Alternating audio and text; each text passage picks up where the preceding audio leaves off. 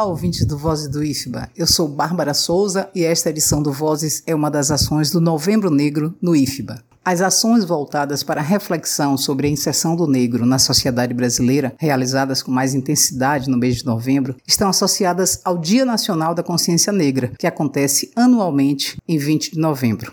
Mesmo havendo registros no calendário escolar desde 2003, a data foi oficializada a partir da Lei nº 12.519, de 10 de novembro de 2011, que institui o Dia Nacional de Zumbi e da Consciência Negra. Quando se fala de influência africana na cultura baiana, muitos fazem uma associação direta à cidade de Salvador, capital do estado, ou com a região próxima do recôncavo baiano. Coloca-se a pergunta: a cultura da Bahia também é negra? De acordo com os dados da Pesquisa Nacional por Amostra de Domicílios Contínua do Instituto Brasileiro de Geografia e Estatística, IBGE, divulgada em 2019, uma em cada cinco pessoas que moravam na Bahia em 2018 afirmava ser preta. Ou seja, mais de 3 milhões e 389 mil baianos se autodeclaravam pretos, o que representa 22,9% da população do estado a partir do relevante trabalho da historiografia não oficial, é fundamental mencionar também que Salvador foi o maior palco de resistência em todo o Brasil, com insurreições, levantes e revoluções a favor da liberdade e igualdade de direitos. A Salvador da estética singular, do aconchego e das festas populares é também lugar de resistência, resgate e luta.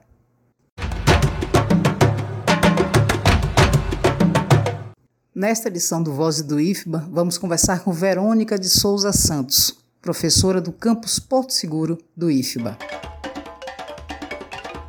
Doutoranda em Língua e Cultura, com tema central da história da cultura escrita a partir dos manuscritos de Carolina Maria de Jesus, mestre em letras, Verônica é licenciada e bacharela em letras vernáculas, todos pela Universidade Federal da Bahia. A nossa entrevistada também é especialista em educação à distância pelo Serviço Nacional de Aprendizagem Comercial, SENAC, e design instrucional pelo Centro Universitário SENAC, de São Paulo. Entre as áreas de interesse de estudo de Verônica Santos estão sintaxe histórica e linguística gerativa, história da leitura e da escrita, questões de gênero, raça e classe, filologia e sociohistória da língua, além de sintaxe da língua e políticas de ensino. Verônica de Souza Santos é membro da Academia de Letras do Brasil, onde ocupa a cadeira número 32, e da Academia de Letras de Porto Seguro. Verônica também é membro da Organização Universal Zulu Nation. Atualmente, Verônica de Souza Santos é professora do Instituto Federal de Educação, Ciência e Tecnologia da Bahia, IFBA, no campus Porto Seguro. E por fim, mas o mais importante, ela é mãe de João Vitor e Flor de Maria, suas duas maiores produções. Professora Verônica, quando a gente fala da existência de uma cultura negra na Bahia, há sempre uma referência direta ou mais específica à cidade de Salvador ou, no máximo, ampliando um pouco mais o perímetro ao recôncavo baiano.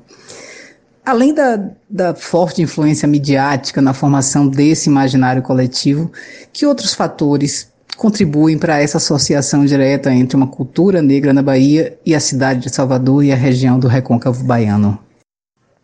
Olha, Bárbara, eu costumo dizer que quando a gente fala de Salvador, né, quando a gente fala dessa cultura negra, a questão do, a questão do, da influência, né, e aí a gente pode pensar em Salvador como essa meca, né, essa meca negra.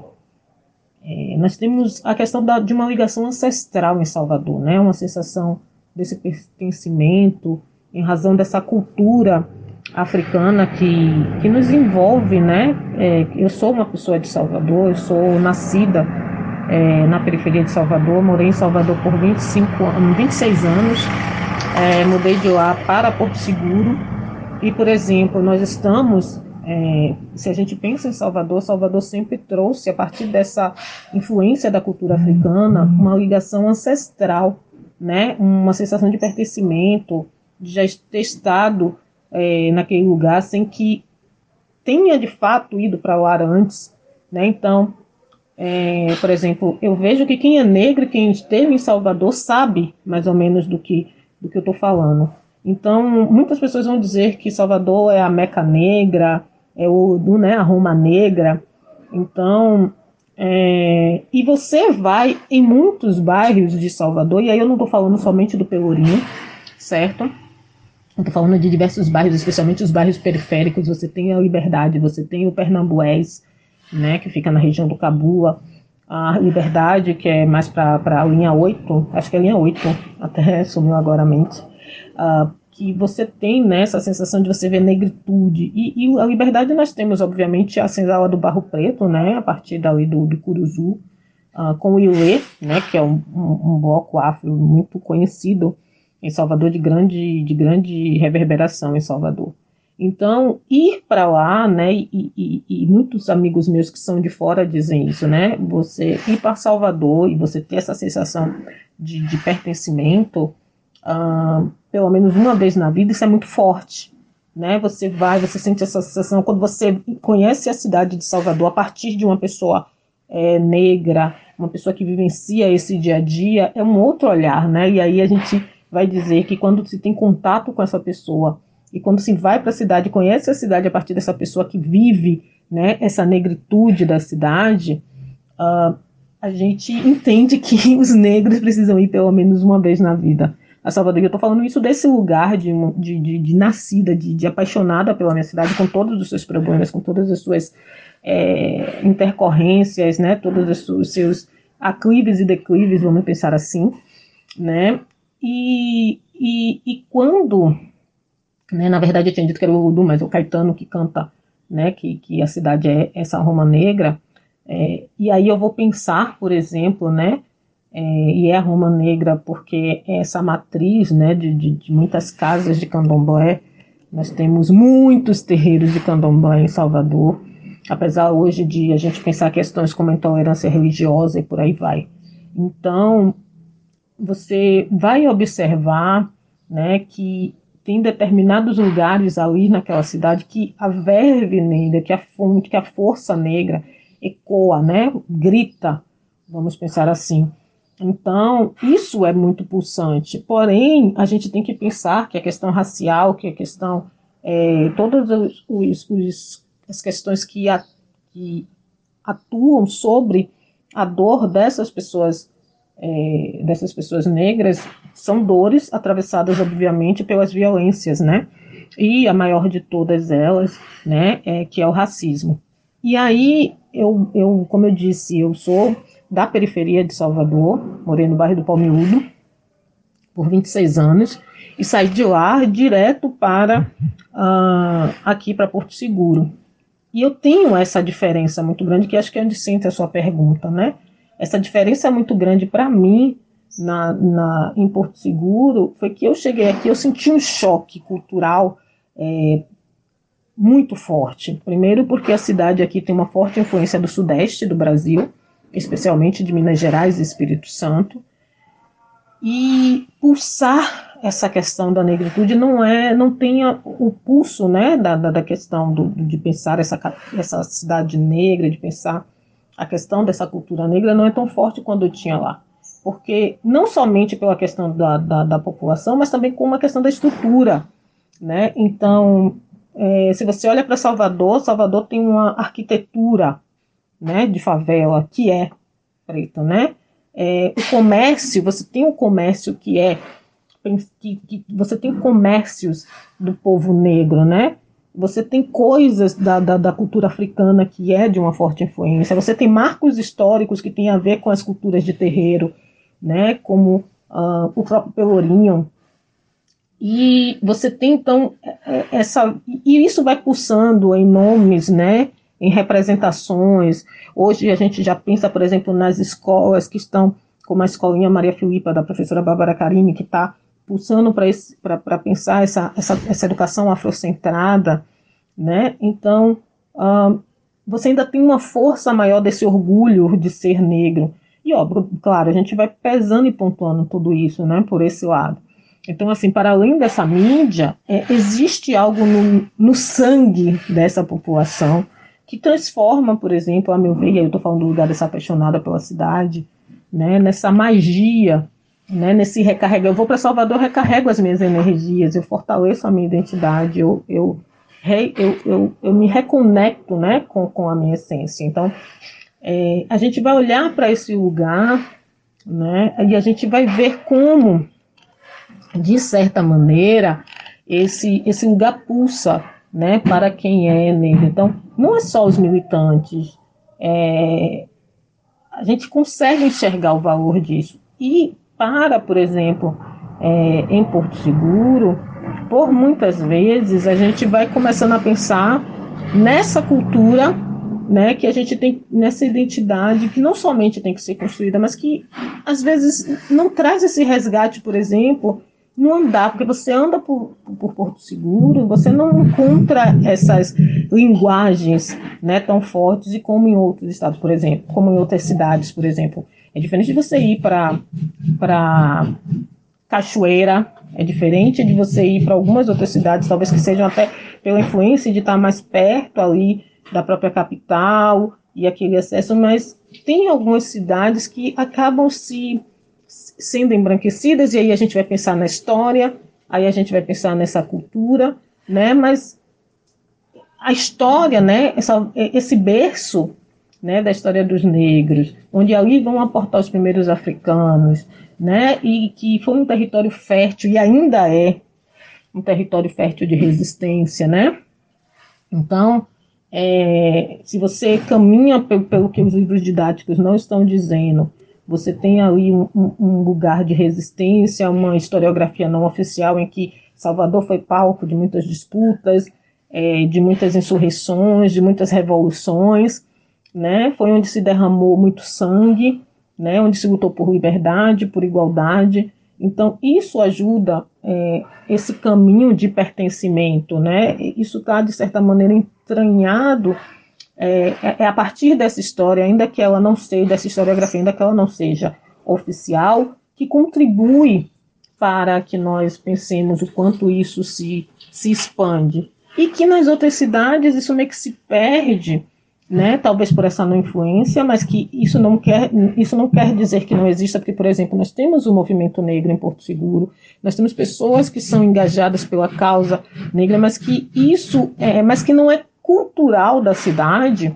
né, essa questão do levante negro.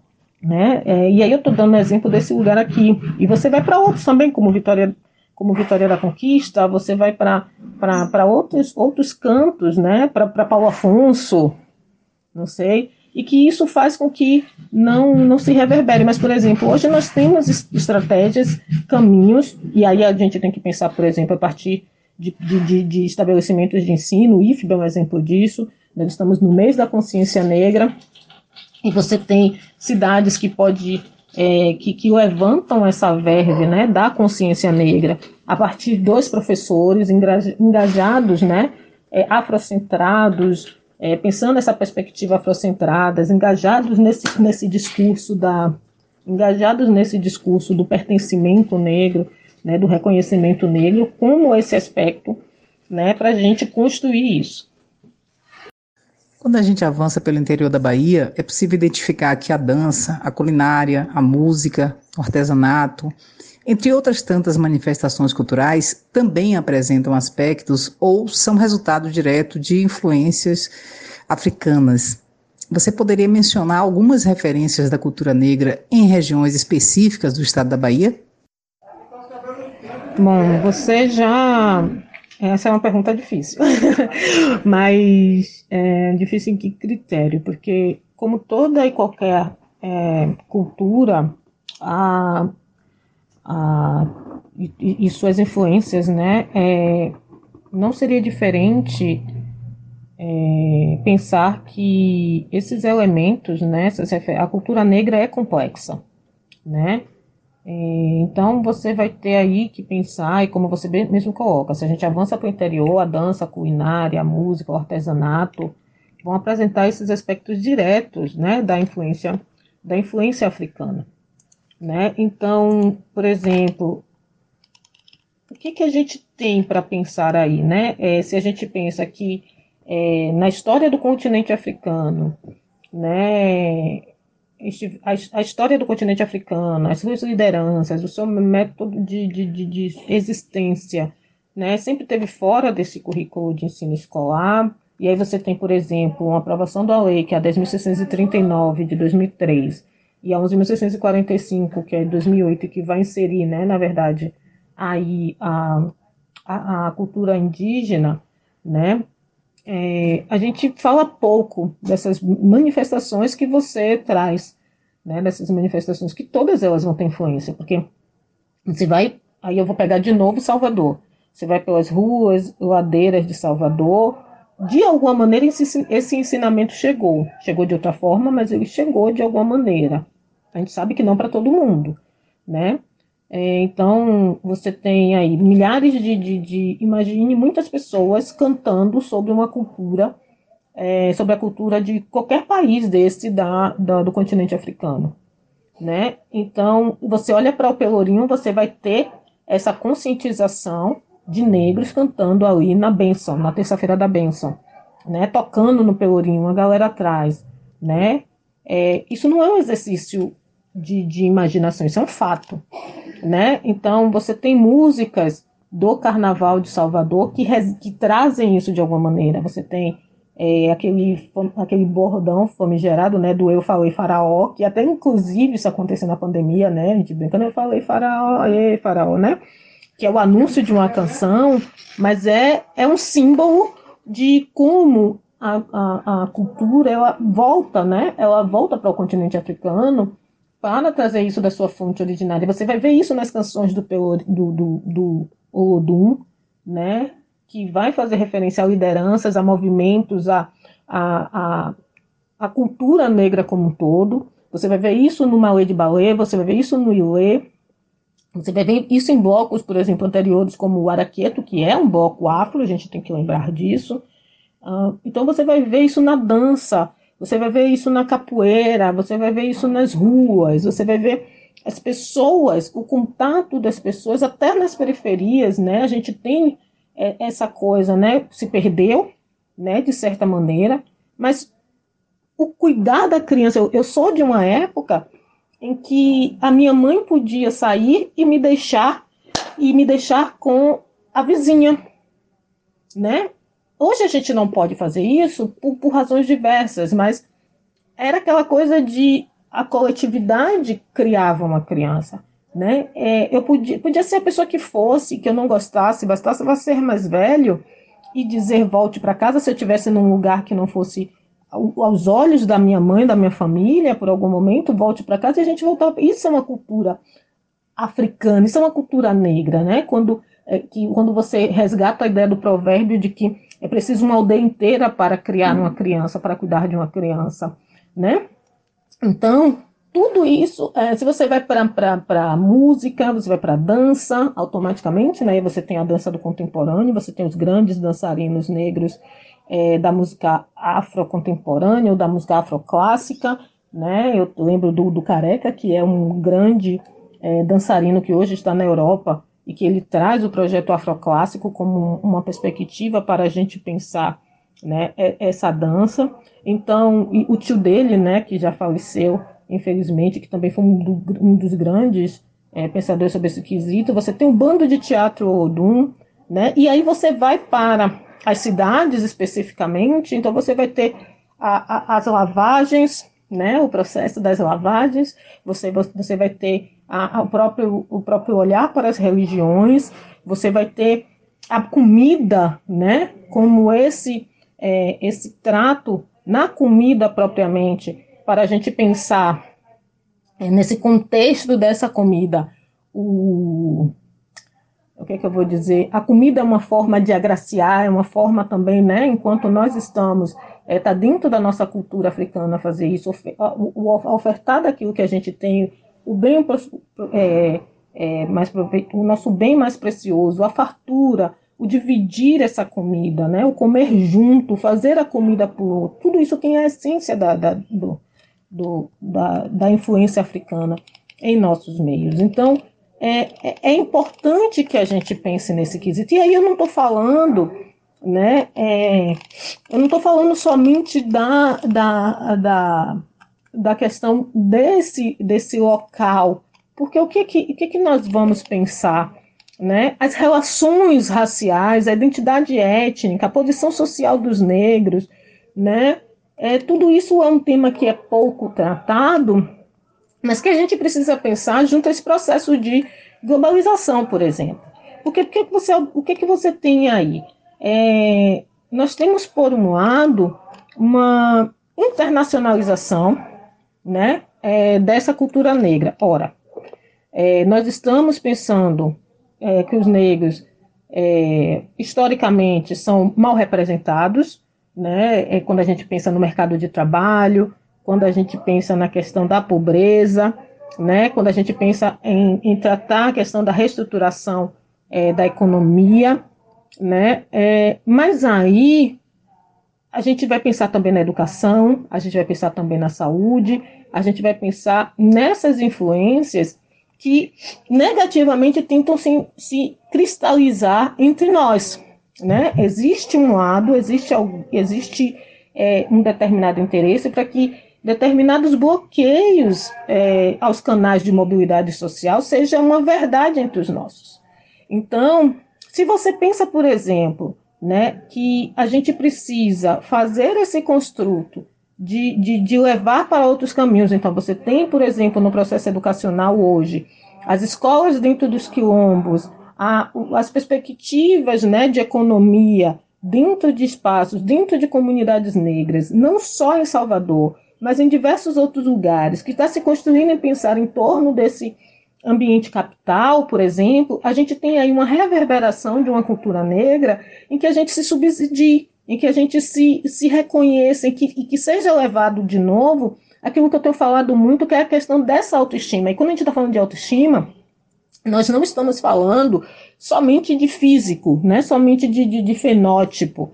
Né? Não é apenas isso. É que a gente é que essas influências, e aí a gente também vai ter né, características, considerações que a gente vai pensar dessas questões é, dessa influência, por quê? Porque a gente precisa é, olhar para as nossas produções, olhar para o que nós queremos alcançar, né, para a gente ver as influências disso. Então, se a gente quer fazer movimentos para é, pensar a nossa é, cultura negra, né, e aí eu posso dizer, por exemplo, é, não sei se eu estou conseguindo me, me fazer objetiva, mas a gente vai pensar como a, a, a complexidade né, do, do, lugar onde queremos chegar, para a gente pensar todos esses elementos né, é, de referência. Então, a gente pensar para além do artesanato mesmo, né, os empreendimentos negros, né, o, as escolas, a educação, a mudança dos documentos oficiais, e aí por isso que a gente ainda tem que defender as cotas, porque ainda não existe uma equiparação é, para todos nós nesse quesito, mas a gente enegrecer, e eu gosto de, desse termo, enegrecer os nossos espaços, não é, é silenciar o outro, né? não é apagar o outro, mas é conseguir fazer essa reparação, né, e eu espero que seja, chegue um momento de igualdade, em que a gente olhe como essas manifestações culturais, seja na dança, seja na culinária, seja na música, seja no artesanato, em tantos outros lugares, todas essas outras manifestações culturais, elas possam ser tratadas para além né, do pensar básico, né? E por que não utilizarmos dessas manifestações culturais para a emancipação desse povo negro? Porque isso nos traz é, é, essas discussões. Quando a gente fala de cultura, de manifestação cultural, a gente está falando de educação. Quando a gente fala de manifestação cultural, a gente está falando de renda. Né? E, e, e eu quero politizar esse debate pensando especificamente nessas regiões, nessas, nessas, nesse olhar de manifestar a nossa cultura dentro desses lugares que parecem que são inacessíveis para nós. Entende? Então, as referências dessa cultura que eu trago são essas referências, né? É, é, é, a educação. Por que, que agora a gente não pode começar a olhar E, e, já estamos fazendo isso, ainda que de maneira tímida, ainda que de maneira vagarosa, mas nós estamos fazendo isso, pensando nesse olhar, por exemplo, para a educação. Por que, que a nossa educação tem que atender ao outro grupo? Por que, que a educação é, não, pode ser, não pode ser tão legítima quanto a do outro grupo? Entende? Por que, que os nossos, nossos bancos escolares eles foram projetados para outras pessoas que não aquelas que pareçam comigo, que pareçam com meu irmão preto retinto, com a minha irmã preta retinta de cor, né? Então, por que que isso não acontece? Porque a gente ainda vive, de certa maneira, um, um digamos assim, um pintar né, sobre essa cultura. Por que, que a gente, quando olha de. Quando a gente vai falar de princesas, vamos falar de. Se a gente está falando de manifestação cultural, tem um exemplo muito legal para a gente pensar aí. É, eu sempre trago nas minhas oficinas, por exemplo, a imagem dessa mulher, dessa criança, né, que olha para os contos de fada. E aí eu tenho algumas ressalvas quando eu vejo aquela criança negra com a roupa da, da, da fada, é, daquela, da, daquela princesa do, da Branca de Neve, da Cinderela, e eu fico sempre a, me cutucando se eu é, não estou, na verdade, pintando de preto aquela, aquela personagem. Por que, que eu não posso trazer para as minhas crianças a, nomes ou mulheres outras, exemplos de mulheres negras né, em que elas consigam se olhar, elas consigam se, se perceber. Né? Por que, que eu não posso fazer isso? Por que, que eu não posso mencionar é, as, de fato as referências da minha cultura, da cultura negra, nos lugares e nos espaços por onde eu vou? Né? Porque quando a gente está falando de dança e, e, e, a gente pode trazer essa influência, né? É, a gente ainda não leva isso para a educação, a gente não leva isso para a renda, né? A gente não leva isso para todos os, os, mecanismos, todos os aparelhos que nos movem enquanto sociedade. Né? Então, eu quero sim, é, eu quero que a gente possa falar das comidas, eu quero que, que a gente fale da comida africana como um todo, eu quero que a gente deixe de contar essa história única, como a Chimamanda Adichie vai dizer, porque se a gente fala de culinária, a gente só está falando de uma culinária específica, né? aquela comida de azeite, e que as pessoas acham que tem que ser comida na sexta-feira, que é um erro, né? né? Que é um erro e, e, todo mundo sabe disso, todo mundo não, né? E, e, quem, quem de fato conhece a história sabe disso, né? Por que não deixar para comer o azeite na, na quarta-feira, por exemplo, né? Que, que é o dia do casal do, do, do Bendê, né? Por que, que a gente quer, por que, que as pessoas querem transformar o acarajé no bolinho de Jesus? Nada contra as outras religiões, mas a gente precisa entender Quais são as influências africanas que estão ali? Qual é o símbolo? Qual é a marca? Por que, que aquela trança né, ela é feita naquele formato, naquela maneira? Porque a pessoa está ali sentada, eu, eu, lembro muito bem de eu sentada entre as pernas da minha mãe, né? Que minha mãe é, me prendendo ali com, com os joelhos e conversando comigo, trançando meu cabelo e projetando outras questões, né? E, e, e existe toda uma história no trançar do cabelo. Né? Existe uma outra história na arte, né? na arquitetura da, é, negra, é, baiana, vamos falar propriamente. E essa arquitetura não é discutida em sala de aula, essa matemática não é discutida em sala, essa geografia não é discutida.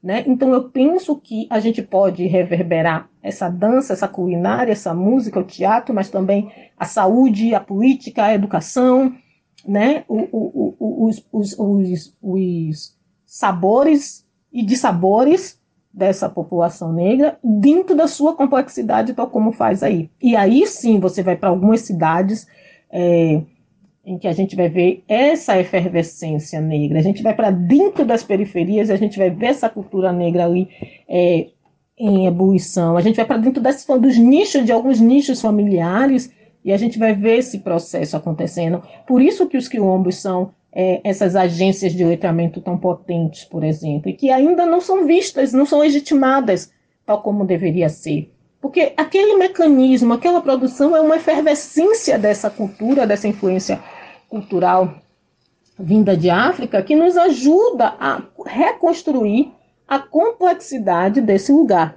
E é isso que é interessante de se pensar. Então, acho que são a gente pode mencionar todas essas referências, mas se a gente fizer essa crítica para é, a maneira como nós olhamos e evitar pintar de preto esses, esses espaços. Eu acho que é mais ou menos isso. Eu sei que essa pergunta tem uma complexidade, mas eu preciso fazê-la. Qual a importância das lutas que a população negra travou historicamente na Bahia e aquelas que contribuíram especialmente para o enfrentamento ao racismo e à opressão de negros e negras na Bahia e para avanços no processo de fortalecimento da consciência negra? Bom, essa pergunta é uma pergunta muito emblemática, a meu ver. por que, que eu estou dizendo isso? Porque quando a gente pensa o processo uh, de fortalecimento né, da consciência negra, nós temos aí né, que pensar esse sujeito negro complexo. Esse sujeito negro complexo é o sujeito negro que é, não está marcado como herói, que não está marcado como um, que não está marcado como herói, que não está marcado como um sujeito é, oficial na história, que sequer está marcado como sujeito, como uma pessoa humanizada, uma pessoa é, eu não gosto muito do termo humanizado, eu tenho várias restrições com isso, mas que não era nem sequer considerado humano, né? Essa é uma, essa é uma das nossas, das nossas grandes dificuldades.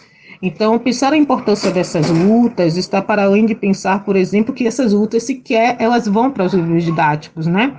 É, pelo menos na sua magnitude, pelo menos com os nomes dos seus é, principais, né, é, principais líderes e por aí vai.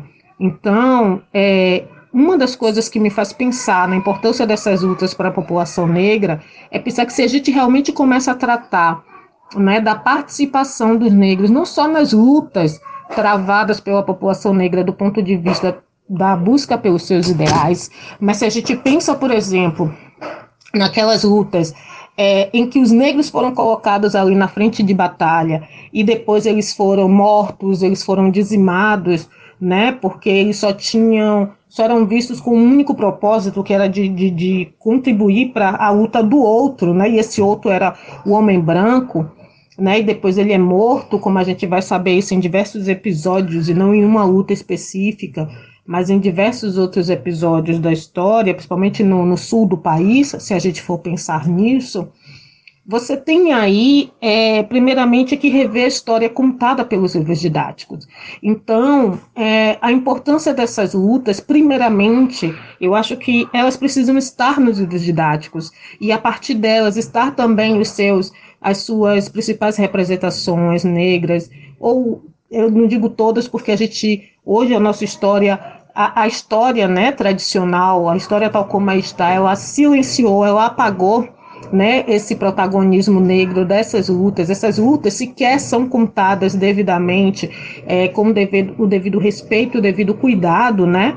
É, nesse, nesse lugar. E eu estou falando dos livros didáticos porque é o material que mais chega aos bancos escolares, né? que, que a maioria populacional é, educacional acessa são os livros didáticos. Então, a gente precisa né, entender que a importância dessas lutas para o avanço nesse processo de fortalecimento da consciência negra é fazer com que, uma vez que a gente mostra esses movimentos, uma, uma vez que a gente mostra essas insurreições e junto a elas os protagonistas dessas insurreições, os locais onde isso aconteceu, os contextos, a história social desses indivíduos, bem como dos territórios né, em que eles estavam ali presentes, o que nós temos é justamente uma. O que nós temos é justamente uma virada de chave nesse contar da história.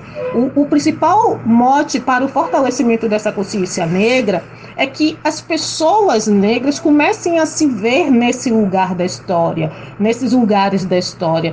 Então, estar nesses lugares da história é conseguir né, enxergar que, conseguir observar que estar nesse lugar, nesse lugar da história é ter é, é, ter um respaldo, é ter uma importância, é se sentir pessoa. Por quê? Porque todo o processo escravagista, né, independente, e aí eu vou colocar uma certa distância nesse quesito, mas obviamente que não há distância. Assim, mas quando você pensa no processo escravagista, você vai pensar a pessoa escravizada como essa pessoa que não tinha alma, essa pessoa que não era importante, essa pessoa que sequer existia, né? Que a ela é dado o direito de estar ali por conta de um é, respaldo, por conta de uma uma chancela da pessoa branca, né? O, o branco salvador, vamos dizer assim. E não é assim. A história não é essa, a gente sabe muito bem. Então, para mim, né, os avanços que é, o, o, o, a importância dessas lutas, a importância histórica né, dessas lutas para se pensar esses avanços no processo de fortalecimento é que a gente vai estar devolvendo para a população negra uma identidade que a história negou, uma identidade que a história resolveu apagar né? E essa história foi apagada por conta justamente, né, do que não foi contado ou do que foi contado de uma maneira bastante enviesada. Espero que seja assim. O IFBA está presente em praticamente todas as regiões da Bahia, né, em 26 territórios de identidade de um total de 27, com uma estrutura multicamp, com programas variados, chegando a mais de 110 cidades baianas. Portanto, temos alunos inseridos em diversas realidades, e uma parte considerável desses alunos vivem em condições de vulnerabilidade socioeconômica. Em um estado com a dimensão territorial da Bahia e com tantas singularidades em cada região, a gente pode dizer que há diferenças regionais que tornam distintos os desafios de ser negro ou negra a depender do município ou da região da Bahia em que se vive? Sem dúvida, é, a Bahia, né, apesar de ser vista como essa Meca negra, essa Roma negra, né? eu não gosto do Roma pela questão é, região, é, geográfica, né? mas, enfim, é, esse Estado negro, né? é, fortemente negro, hum, obviamente né, que há diferenças que tornam distintos os desafios de ser negra depender do município ou da região da Bahia. Então, por exemplo, eu me coloco nesse lugar, né, para responder essa pergunta como um exemplo forte disso. Eu senti um grande choque. Eu, como moradora de Salvador, ou, desculpa, como nascida em Salvador, uh, morei em Salvador por 26 anos da minha vida, né, os 26 primeiros anos da minha vida, e depois eu migro para Porto Seguro, né, justamente por conta do concurso do IFBA. E aqui em Porto Seguro eu tenho uma outra realidade com relação à, à questão do ser negro, né? O meu desafio enquanto mulher negra. Então, por exemplo, se eu sentia, né, pelos lugares onde eu andava até é, 10 anos, um pouco mais de 10 anos uh, anteriores, né, é, antes, eu conseguia olhar, né, e, e eu conseguia eu digo que em Porto Seguro, é, eu estou meio que pensando as palavras para dar essa resposta, porque é muito capciosa essa pergunta. Né? E é muito capcioso também o que eu vou dizer.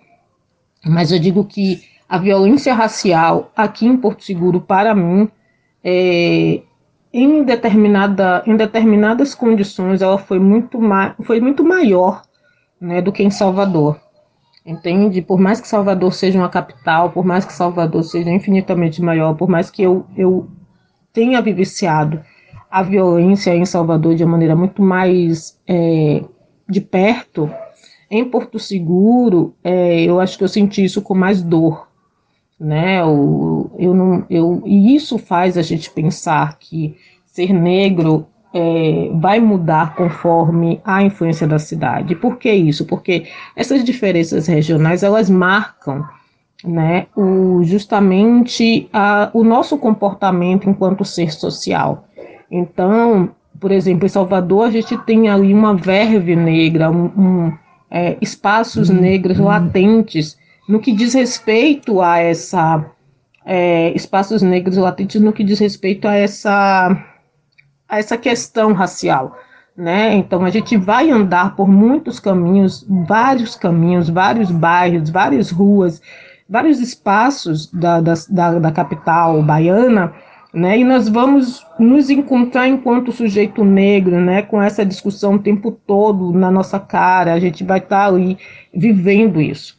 Em Porto Seguro, eu sinto essa diferença é, com muita força porque, por exemplo, em Porto Seguro, discutir a questão raça é uma questão muito mais é, capciosa. E aí eu vou para o plano da educação. Um dos meus primeiros choques foi justamente o fato uh, do Novembro Negro em Porto Seguro.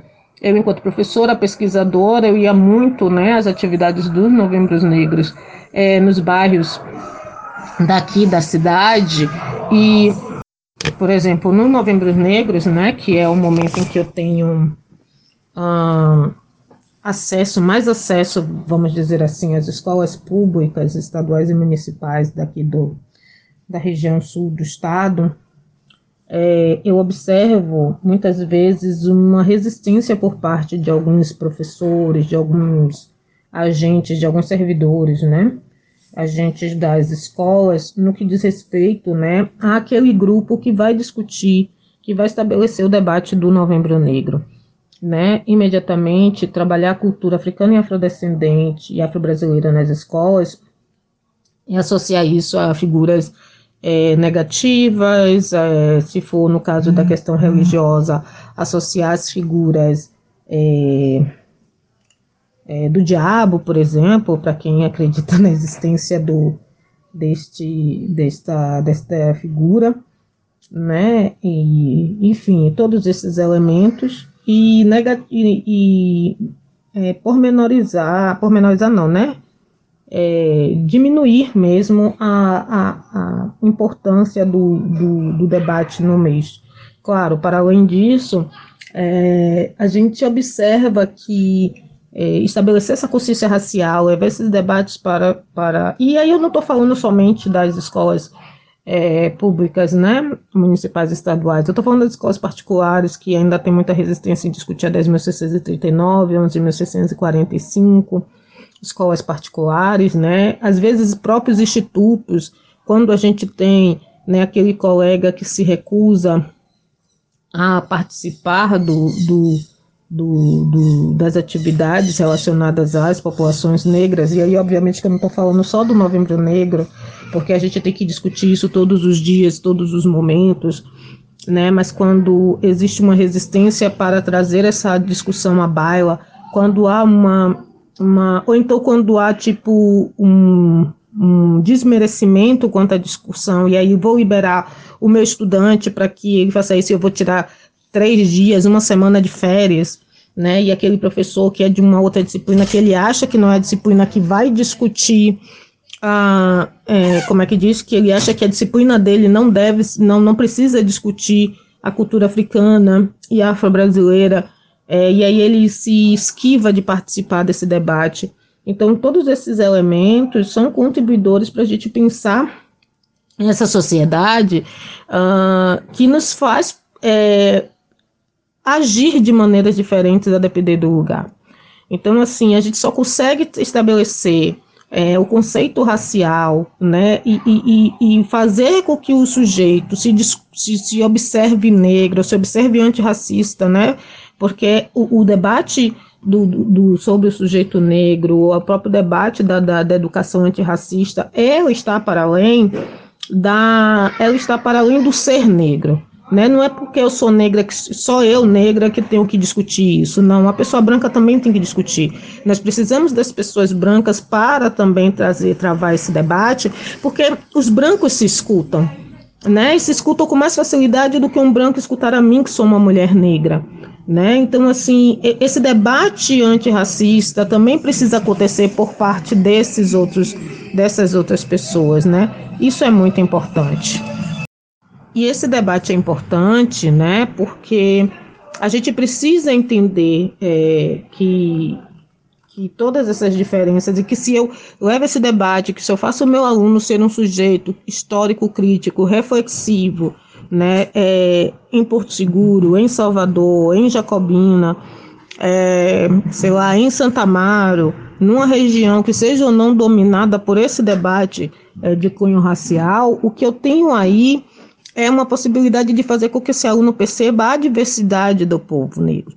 Então, é, é por isso que esse estudante que é negro em, em vai, vai e essa questão, desculpa, da interferência geográfica, ela vai é, justamente estar relacionada né, com a questão desse debate da consciência é, de raça, obviamente, né? Essas diferenças regionais vão se marcar dessa maneira. É óbvio que um sujeito que é que é nascido, criado no espaço onde o debate acontece, ele vai estar atento né, a todas as marcas imputadas e que atravessam o corpo negro. Né? Esse estudante ele vai é, estar é, atento né, às violências veladas e não veladas para com o sujeito negro, que impostas né, por esse por um Estado que se diz racista, ou, desculpa, um Estado racista, mas que se diz não racista, né? É, e eu digo isso por quê? Porque a gente parte do pressuposto é, de que esse racismo brasileiro é um racismo extremamente sofisticado, é um crime que se sofistica cada dia mais, se a gente tem em vista que é, o, o Brasil é um país é, um país racista, mas que se ofende ao ser chamado de racista, né? Que tem certeza que não é racista. Eu sempre digo isso nas minhas falas. E eu falo e, e eu digo isso porque não é só com o sentido do ataque, claro que não, mas é com o sentido de que a gente se se reveja constantemente. A gente precisa se rever constantemente enquanto sujeitos sociais que de uma de uma comunidade, de um território que é 56%, né?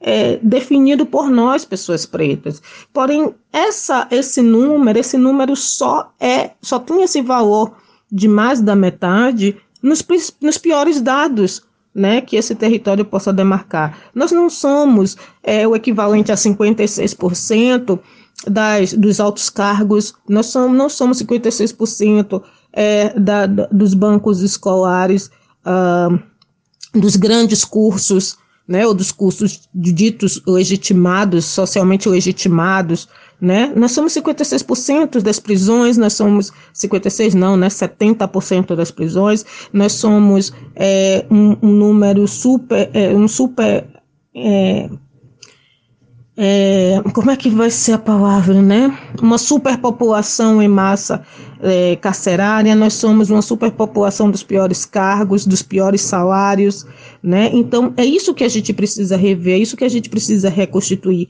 E quando você vai para cidades onde essa consciência de raça ela não está ali sendo discutida constantemente, você pode ter certeza que associada a ela está uma população que é oprimida, está uma população que pode estar até passando por trabalhos de, de, de valor, né, de equiparação ao trabalho escravo, é, você pode ter certeza que as, as piores condições de renda, né? Quem são, qual é a cor dessas famílias que têm as piores condições de renda? Então, por isso que essa localização, é, é, essa questão é, geográfica, ela está aí amparada também, né? Porque essa cultura regional, esse lugar, também está associado com a cultura imputada para isso. Então, como é, a gente não discute ser negro em Salvador da mesma maneira que a gente discute ser negro uh, em Porto Seguro, da mesma maneira que a gente discute ser negro em qualquer outra região, seja da Bahia, seja do Brasil né? É, vão existir peculiaridades, porque a população negra, ela, além de complexa, ela é plural, né? E essa pluralidade vai se demarcar conforme o lugar onde está localizado, conforme as implicações políticas, econômicas, sociais, né? Eu fico imaginando como é ser negro, por exemplo, no Rio Grande do Sul, né? Que teve toda uma história, né? No sul do país, que teve toda uma história política, é, geográfica, cultural, voltada para é, a gente sabe como em relação à população negra. Então, é pensar sobre isso, né? Pensar que é, diferenças regionais nos tornam distintos esses desafios, né? Porque a gente, para além de ter que enfrentar o desafio de ser uma pessoa de cor nesse país que é racista por natureza, a gente tem que enfrentar também as peculiaridades daquele lugar, né? Então, quais são os enfrentamentos que uma cidade como esta em que eu moro hoje, Porto Seguro, ele precisa ter para um sujeito, né? E para além disso, como, onde é que está localizado o sujeito negro nessa cidade? Quais são as implicações? Quais são as importâncias? Quais são os valores de verdade? Existente aí para essa população. Como está localizada a questão da violência, a questão da influência estatal, a questão da educação, da renda, da saúde para a população negra neste país. Então, são sobre, sobre essas questões que a gente precisa pensar que essas diferenças regionais elas atravessam esses corpos e elas marcam né, esse lugar de existência. É sobre isso. Nós conversamos com Verônica de Souza Santos, que é professora do campus Porto Seguro do IFBA. Esperamos que você, ouvinte do Vozes, tenha gostado da nossa conversa. Um abraço e até a próxima edição.